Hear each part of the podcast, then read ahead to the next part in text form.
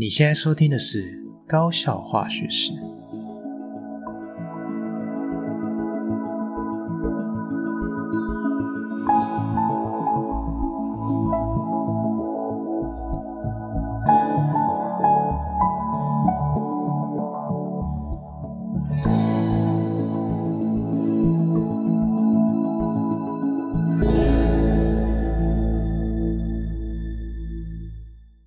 Hello，大家好。今天是我们高效化学式开录第一集。那我先简单介绍一下我自己，我是一个高中的化学老师，好，你可以叫我吉米师。那我们今天这个节目的内容啊，最主要会讲些什么东西呢？其实我们节目的主轴的安排啊，大概会分成三大部分。第一个部分啊，我会想要聊一下高中的化学课到底都在干嘛。好，那很多人都会觉得说，化学课啊，就是一个好烦哦、好难哦、的一个科目哦。这考试我都不会写，要背一堆东西，又还要会计算，根本就不是人读的。好，所以我想要利用一点时间跟大家分享一下我们在高中学到的一些学科内容啊，其实运用在生活中又是在哪些部分？好，希望大家可以对高中的化学内容有一些比较熟悉或是比较亲切的感觉。好，那第二个部分呢、既然身为一个高中化学老师，就想要跟大家分享一下，在高中校园里面到底最近发生了什么事情。好，那或许你已经脱离高中，那你可以透过这个呃我的叙述啊，去回味一下高中校园生活。那或许你现在是个高中生，你也可以听听看，跟你学校发生的事情是不是很像，还是说不太一样？OK，好，那最后一个部分呢、我会想要跟大家分享一下，说生活中的一件化学事。OK，好，那接下来啊，我们很快的进入到我们今天的第一个主题哦，就是化学课都在干嘛？好，那今天想要跟大家聊聊的是元素周期表。其实大家都知道嘛，就是学化学的入门就是要先背周期表。那可是其实很少人啊会去了解说周期表到底是可以干嘛的。好，因为很多人都会觉得说，哇，这是一个。呃，阶梯状的格子，好多元素哦。老师啊，到底是要直的背还是横的背啊？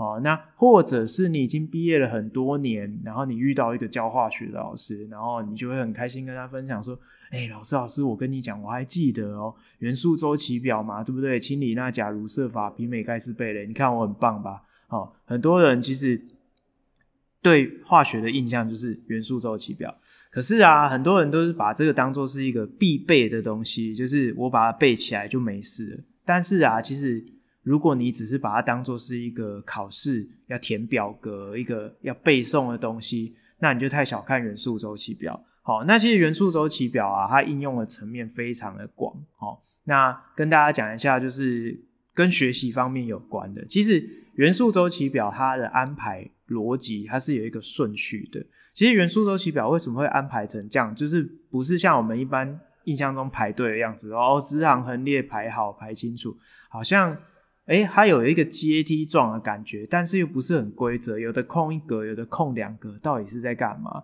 那其实这是跟这个我们啊在排列这个元素外面的电子哦，我们知道说一个原子里面啊，它有原子核，原子核外面有电子，那有些元素它只有一个电子，譬如说像氢。它是最单纯的元素，它只有一个电子。但是绝大多数元素它都是有多个电子，有很多个电子要排列的时候，它会有一些科学家辛苦研究出来的排列的规则。那按照这个规则在排列的时候，我们必须要考虑到一件很重要的事情，就是这个电子的能阶大小，也就是讲白话一点，就是这个电子啊，它的住的位置，它有能。能量的高低的差别，好，那我们在排的时候就有点像盖房子，我们从万丈高楼平地起嘛，我们要从比较低的能阶，哈，也就是比较矮的楼层开始往上慢慢盖，哈，就是填入高的能阶，好，那事实上啊，在填的这个过程之中，好，我们就会发现到说。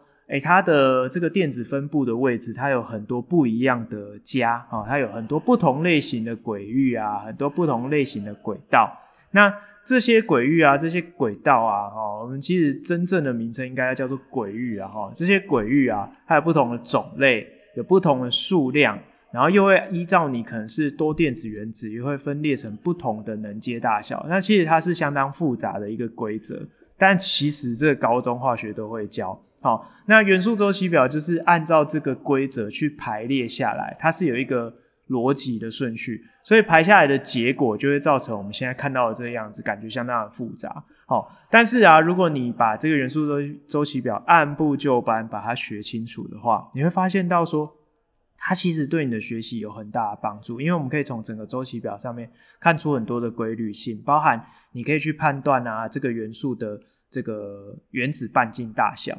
或者是它容不容易得电子，容不容易失去电子，它是不是呃可以有很高的化学反应性，还是它很容易会跟哪些元素进行化学反应，变成化合物？好，那这些都可以从元素周周期表上面看出一些端倪。好，那到了比较进阶的部分呢、啊，我们就可以更细部的去借由元素周期表的这个架构，去探讨一些比较深入的化学的原理，譬如说呃所谓的游离能啊。电子组态啊，好，那这些都是我们在讨论化学元素特性的一个更细的呃原理跟规则。OK，好，那当然啦、啊，就是以高中来说啊，高中的定位就是大学的先备知识，所以说实在它也不是说会讲到非常深入。好，那但是它其实说白了也不是一个真正那么简单的东西。OK，好，那最后啊，我们提到周周期表，就想跟大家分享一下，就是以我们学校来说，我们呃花了一笔经费哦，盖了一个互动式的元素周期表。那这个互动式元素周期表是什么东西？哈，那其实很多人都有看过周期表，你可能也写过、有背过。哦，那课本啊或书上面都会是什么彩色的啊，其实那没什么了不起。那各位不知道知不知道一个一件事情，其实已经过很久了哈，就是二零一九年，就是距离现在也差差不多两年半三年前哈，它是叫做呃国际元素周期表年，那是什么奇怪的节日哈？这个元素周期表年是在干嘛？它是为了纪念，我不知道大家知不知道，就是元素周期表提出者是一个，就是现代的元素周期表的雏形跟概念是一个叫做。门德列夫的俄国科学家提出来的。好，那这个元素周期表年呢，就是为了纪念门德列夫提出元素周期表满一百五十周年。好，所以我们世界上的化学家就把呃二零一九年定为元素周期表年。那在该年度啊，就是有很多的呃，全世界有很多的科学家，好，包含台湾有很多的化学教育学家，好。就有提出很多这个元素周期表的新的概念，或者是一些呃元素周期表的应用啊、范例的一些展示。好，那其中有一个我不知道大家有没有看过哈，就是在这个科教馆啊，或者是我记得科博馆也有巡回展出，很多地方都有展演哈。就是它是用成呃纸盒子啊，那每一个元素都是一个立方体。那这个立方体啊，有六个面嘛，那六个面上面就会写上各种不同的资讯。好，那我们学校建置的这个互动式元素周期表啊，是其实就是这个概念的更更升级版哈。我们用的是木盒子，那木盒子上面呢、啊、是贴上这个呃六面不同的资讯。好，那我们使用的是比较耐磨的材质。那这六面不同的资讯啊，分别有哪些呢？我们其中的一个面就是大家很熟悉的，就是元素符号、原子序、原子量。那第二个面我们会贴上的是原子外围电子排列的情形以及它的电子组态。好，那第三个面我们会介绍它的一些呃简单的物理特性，比如说熔点、沸点啊，哦，或者是一些什么能量大概是多少。好，那。第四个面呢，我们会写上的就是这个元素的发展的一个小历史，哦，就是它的一些小小故事这样。然后第五个面，我们写的就是这个元素在世界上的一些应用。好，那我们第六个面啊，是很特别，就是找这个比较好看的一个照片，就是让大家知道说，哦，这个元素的外观长怎样。而且我们很贴心，我们除了有告诉你说这个元素符号是什么，我们还告诉你它怎么念。中文的注音是什么？不然其实有很多的元素，对不对？大家都只会有边读边，其实你也搞不清它念什么。好，那其实这个六个面的资讯就已经很丰富了，而且我们首创，嗯，据我所知啦，应该是全台湾第一个可以像变形金刚的元素周期表。因为我不知道大家有没有印象哈，在元素周期表的最下面是不是有两条长长的？好，就是叫做蓝系、阿系。那事实上啊，真正依照我刚刚提到的能量的规则，它应该是要排列在这个元素周期表的中间。哪一个部分呢？就是在这个李娜角卢瑟法媲美盖斯贝雷的二 A 组媲美盖斯贝雷跟过渡金属的中间，你应该要把它拉开，把这那两条长长的把它插进去。它才是一个对的位置，所以我们还特地为了这个能量的概念去设计我们的元素周期表，是一个可以变形的机制。OK，好，那以上啊就是跟大家分享一下我们呃独创的这个互动式元素周期表。好，那最后啊，在结束周期表这个话题之前啊，也跟大家分享一下，就是之前在科学人上面看到的一个内容哈，他提到说这个元素周期表啊，在呃。这个世纪已经填满，就是一百一十八个元素，也就是前七个周期都已经是填满。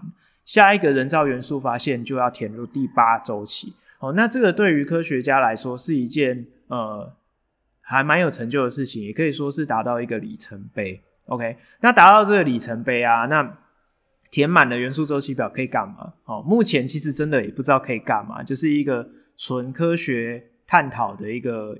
呃，突破哦，就是一个纯研究的内容。好，那在科学家要去制造这个所谓的人造元素的时候，用很多很高的能量去让粒子对撞，然后让他们想办法让他们融合在一起，形成一个更重的核。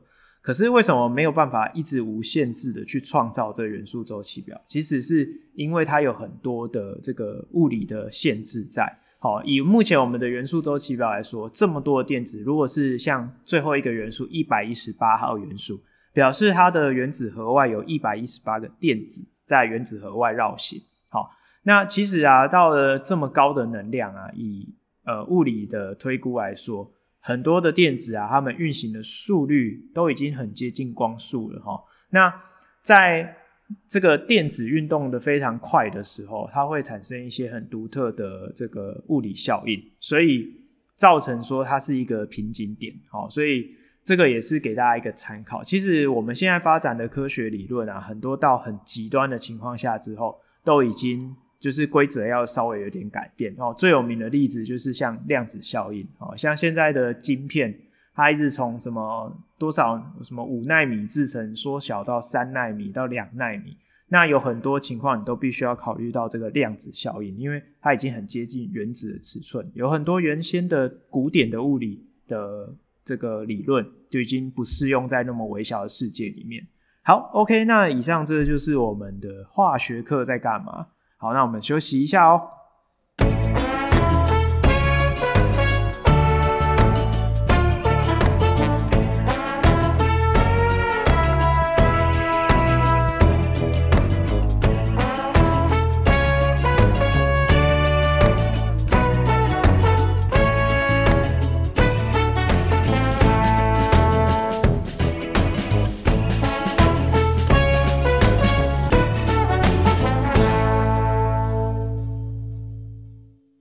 OK，好，接下来我们来聊一下最近高中发生了什么事情哦。那其实大家也都知道嘛，最近刚开学，开学啊，这是家长最开心，学生最痛苦的哈。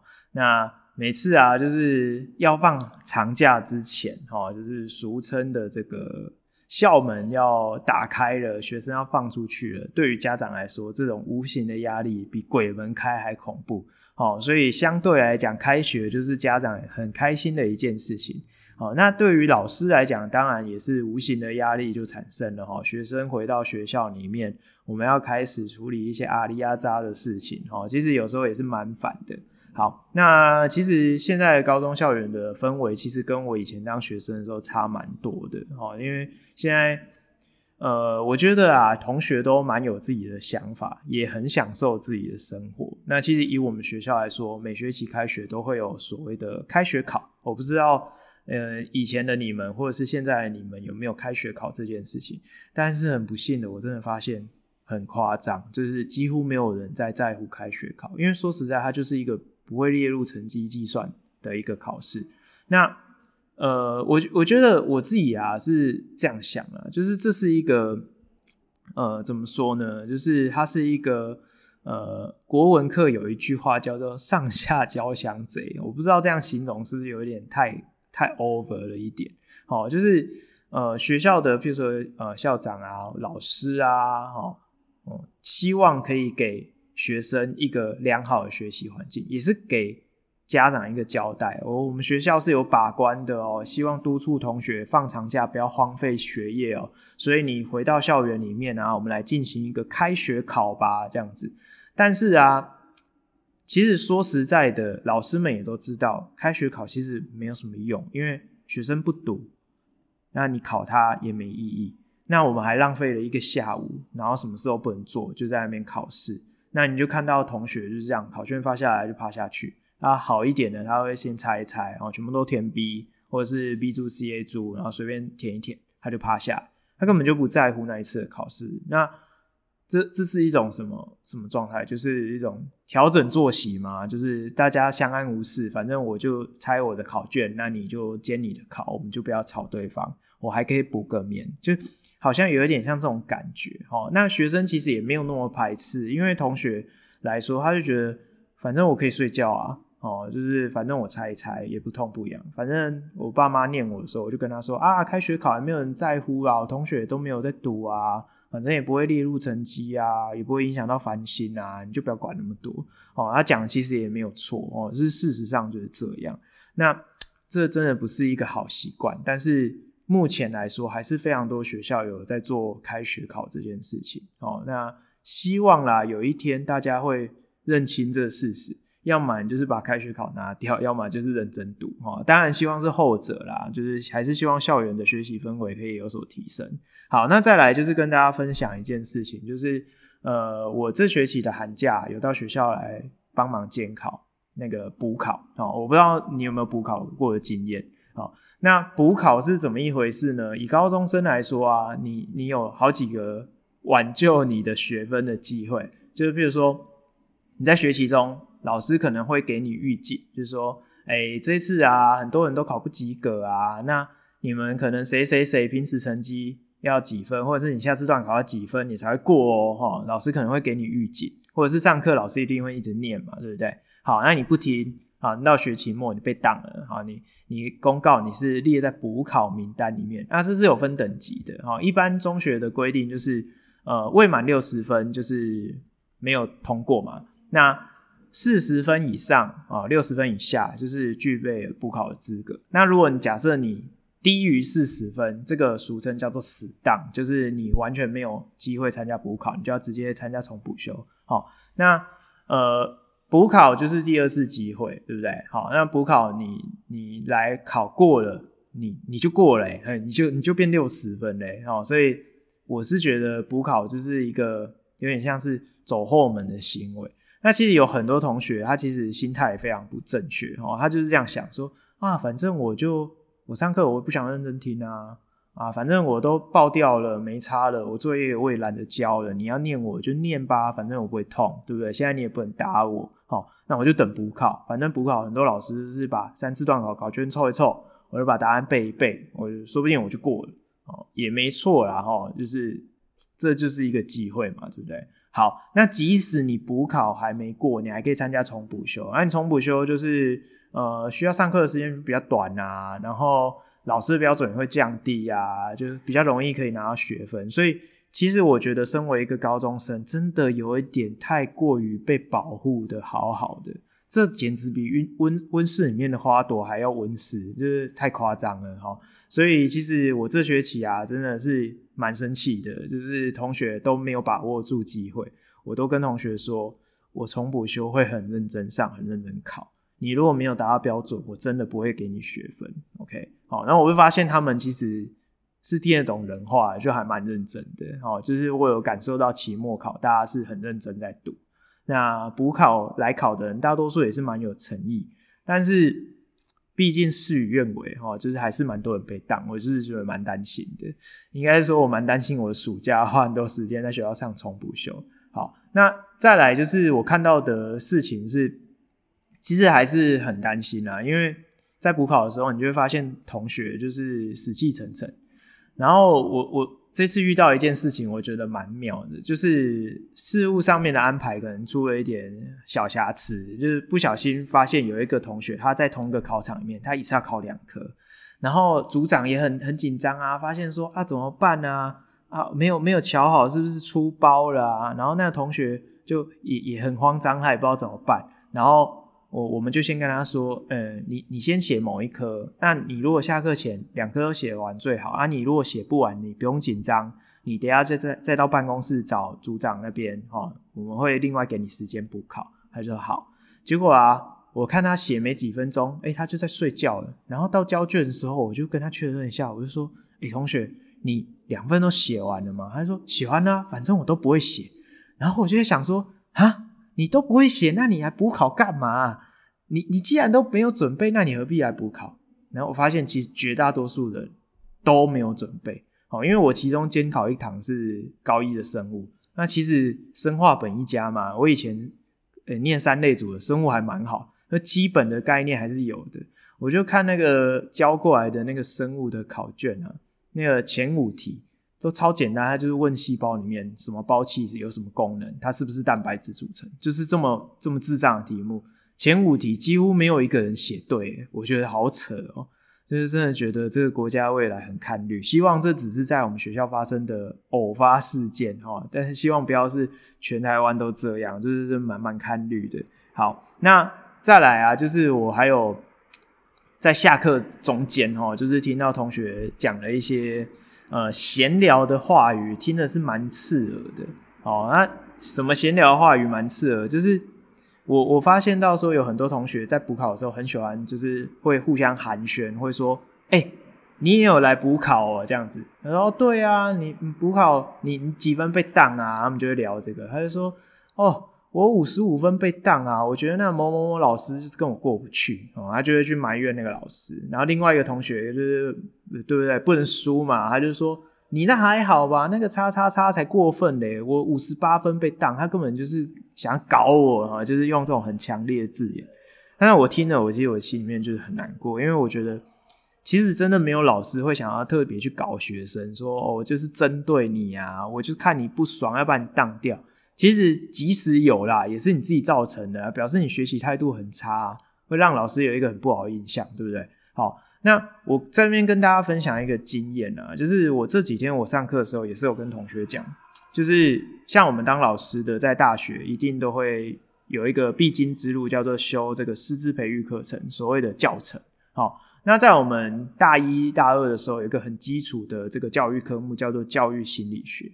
那我小时候很不懂事哦，我当我还是一个大一新鲜人的时候，我那时候就跟这个同学啊，就是去打打听哦，因为我们学校是师大体系的，就是有学校里面有很多个哦，我印象中至少有三四个老师是有开这个教育心理学这门课，所以我们就会去打听说，诶，哪一个老师啊，就是标准比较低，然后比较好混，比较容易高分过关，我们就去就去打听哦，就是想说。哎，可以让自己轻松一点。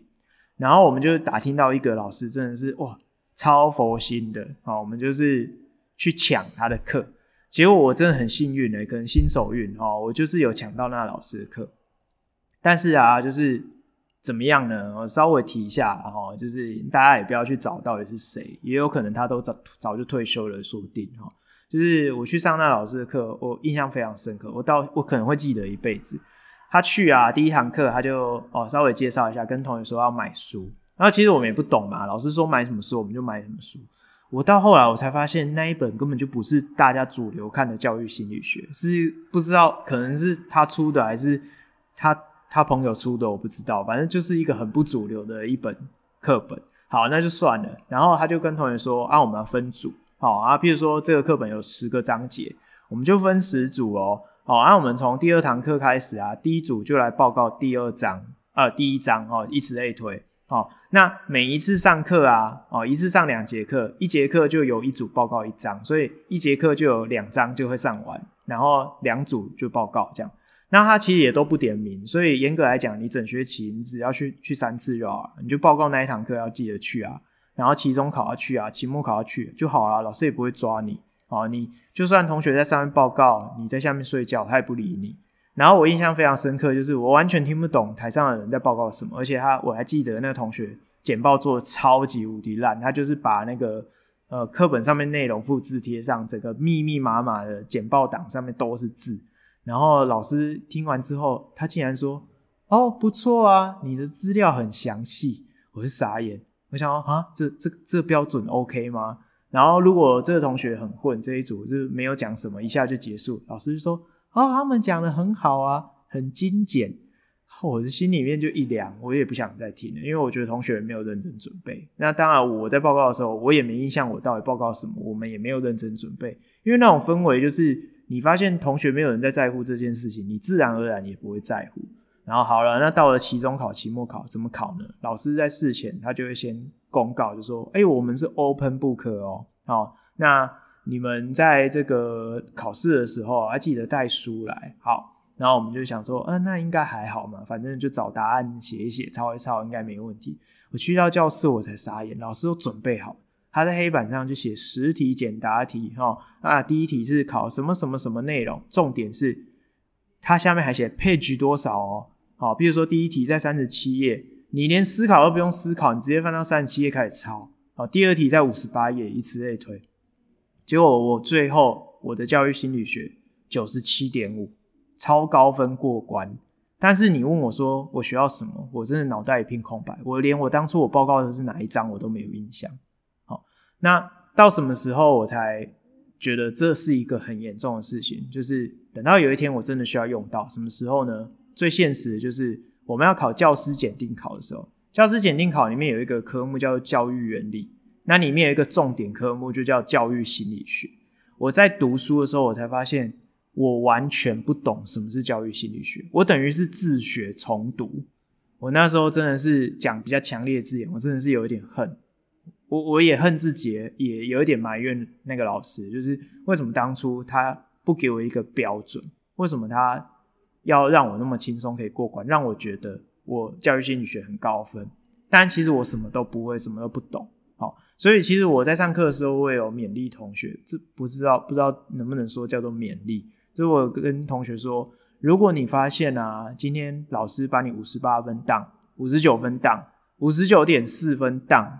高分让你被当，你真的要好好感谢。你买一杯饮料去请老师，我觉得都不为过。因为老师宁愿多当一个，他也不愿意让你以为你真的有资格可以过。他给你一次重新学习的机会。其实我觉得这是一个很宝贵的机会，因为我自己的想法会觉得说，今天我们当你，对我们的人生没有什么差别。就是像我，我我在自然科就是一个当铺啊，对不对？我平常一个学期啊。两个班、三个班，我当个二三十个人，对我来讲没差，反正都一定要开专班，有差吗？我三十一个人重修，跟三十二个人重修，跟四十个人重修，对我来讲没有差很多，而且我们领的钱都一样啊，我们就是看上几节课然后，领多少钱，这是固定的，对不对？可是对于你来说，对于你被当来说就有差，因为你没有被当，你就不用来，可是你要被当的话，你可能就要来十几二十个小时。对你来讲，这是一个重新学习机会，起码对你的人生会掀起一个比较大波澜。所以我真的觉得说，如果今天你遇到一个老师愿意高分当你的，你真的要感谢他。好，所以这就是想说跟跟同学分享一下哈，就是最近发生的一些事情。那再来就是最近新闻也很夯哦，就是说那个某。知名高中哈，最近废除了这个早自习啊，一到五都不用去早自习，八点到校就好了。好，我只要赶得及上第一堂课就好。这个也引起这个社会很大的讨论啊。那其实我觉得这现在已经是有一点像是变成一个主流民意，好像蛮多人都觉得说，哦，学习回归到学生自主很重要。呃，这一点我完全同意啊，学习回归到学生自主非常重要。但是。这跟废不废除早自习来说，我就觉得好像其实也没什么绝大，就就好像没什么很必必然的关联性，因为没有人说你有来早自习就一定读得好，也没有人说你不来早自习就一定会读不好，那反之亦然嘛，对不对？哦，所以这是相对的啊，你今天读得好，读不好，这跟你有没有参加早早自习是没有什么必然的关系。所以早自习有没有存在的必要性，我也不知道哦。就是每个人的想法不一样，但是可以跟大家分享一下，老师们的想法其实也现在也慢慢分化成两大类。我讲是比较现实层面的问题哈，就是如果没有早自习啊，某个层面来说，其实老师是蛮开心的，因为呃，以导师的身份来说啊，导师通常就是学生在啊，学老师就要在嘛，对不对？好，那如果要早自习的话，以大部分学校七点四十分来说，那导师七点四十分就要出现在学校，哎，好，你了不起，你稍微啊、呃、想说给同学一点缓冲，我四十五分、五十分进去，你毕竟还是要提早来啊。对不对？而且那时候路上塞车塞得要命。好，那如果没有早自习，老师也不用那么尴尬啊，每次都去管说到底谁迟到啊。而且我们现在最近很尴尬，就是教育部就明定啊，早自早自习的出缺勤不能列入那个出缺勤的计算啊，所以你也不能惩罚啊，惩罚就违法啊。所以像以前都会说哦，你迟到几次我们就记警告，那警告几次就换小过，现在都不行啊。哦，你如果说啊，你早自习迟到太多次，你记警告啊，是违法哎，哦，是是不行的，对不对？所以前几年很多学校校规都在修啊，把这些规定都拿掉，因为这是违法。教育部就说你不能这样管。哦，那现在老师要要求你不要迟到，就很尴尬。我到底是要怎么要求？因为说实在的，你如果早自习就是迟到，或是我就是索性不来。我们也完全没有办法惩罚你，我们只能说什么什么爱校服务。现在好像连爱校服务都说哦不可以，就是你又太夸张去投诉的话，教育部就会叫你要检讨。哦，其实我们在管理上也是很尴尬。哦，但是说实在，我们也是很担心，因为另外一个方面来看，就是你如果不用来早自习，你可以晚到校，但是迟到的人还是永远都迟到，这是一种性格，你知道吗？这是他对于时间。的那个感觉就是跟普通人不一样。我我们如果譬如说我们正常来说，我今天八点要到，我就提早出门嘛，我就尽量抓八点前啊，可能五分钟、两分钟会到。可是爱迟到的人，他就是哦八点要到，是不是？我可能八点我才出发啊，我就稍微慢一点啊，或者是那个会容易睡过头的人，他就是永远会睡过头啊。你要求他七点四十分到校，他八点才来，那你现在要求他八点到校，他可能八点半才来。是是一样的事情，就是这件事情是没有改变的，那也没有说什么睡得饱睡不饱的问题。我我觉得这就是一个作息的调整。你如果觉得你需要早起，你就应该要早睡。那你如果你需要，你可以晚一点起，那你就可以再稍微晚一点睡。这是一个作息的调整，这跟学生睡得饱睡不饱，其实我没有觉得有必然的关系，就是就是这样子哦，所以。其实现在在讨论这个，我觉得这也是一个趋势啊。可能慢慢的每个学校就会去取消早自习，但是真的令人担心的事情，或者是大家诟病的事情，我觉得还是会跟以前一样，没有任何改变。OK，那这就是我们最近学校发生的一些事情喽。好，那就跟大家分享一下。好，那我们先休息一下。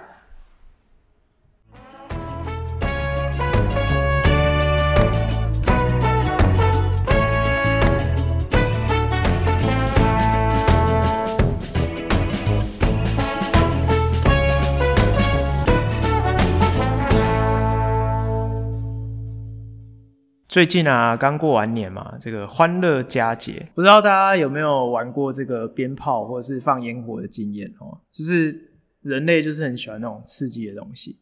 那很多人就说：“哦，你是学化学的哦，那你会不会做炸药？”哦，就是很多人很喜欢问这种奇怪的问题。我我先声明，我不会做炸药，我更不会做毒品，好吗？哦，不要再问我一样的问题，我觉得很烦。好，那但是啊，就是回过头来，就是讲到鞭炮啊、烟火这东西。大家好像都对爆炸很有兴趣，但事实上啊，爆炸这件事情不是像大家想的那么简单。所谓的爆炸是什么？爆炸是一个气体快速的膨胀，而且它作用力要非常大，所以你要形成爆炸，必须要有几个要件。第一个就是你的化学反应的速率要很快，哦。第二个就是它要能够产生很多的气体。第三个，它必须一开始要被关在一个密闭的容器里面，然后突破这个容器。产生更大的压力，这个才叫做爆炸。好，所以其实一般来说，我们想要制作炸弹是没有那么容易的，好吗？好，那一般来说，在高中的化学实验室里面，你说找不找得到可以做成炸药的东西？其实说实在很容易，但是你要符合我刚刚讲的上述这几点要件，就有一点困难。而且里面最困难的其实是在装置，哦，就是你要把一个化学反应放在一个容器里面，然后要可以密闭。那这个密闭的程度又不能太强，也不能太弱，它在反应到一个极致的时候，可以突破这个屏蔽，产生一个爆炸的现象，它其实是有点困难的。OK，好，所以这边给给大家分享一个简单的化学小知识。爆炸没那么简单，好吗？好，所以就是不要再一直问化学老师会不会做炸药了，我们真的不会。好，那我们今天的节目就到这边啦。如果你喜欢我们的节目，欢迎关注我们的 Parkes 频道。好，那我们就下一集再见喽，拜拜。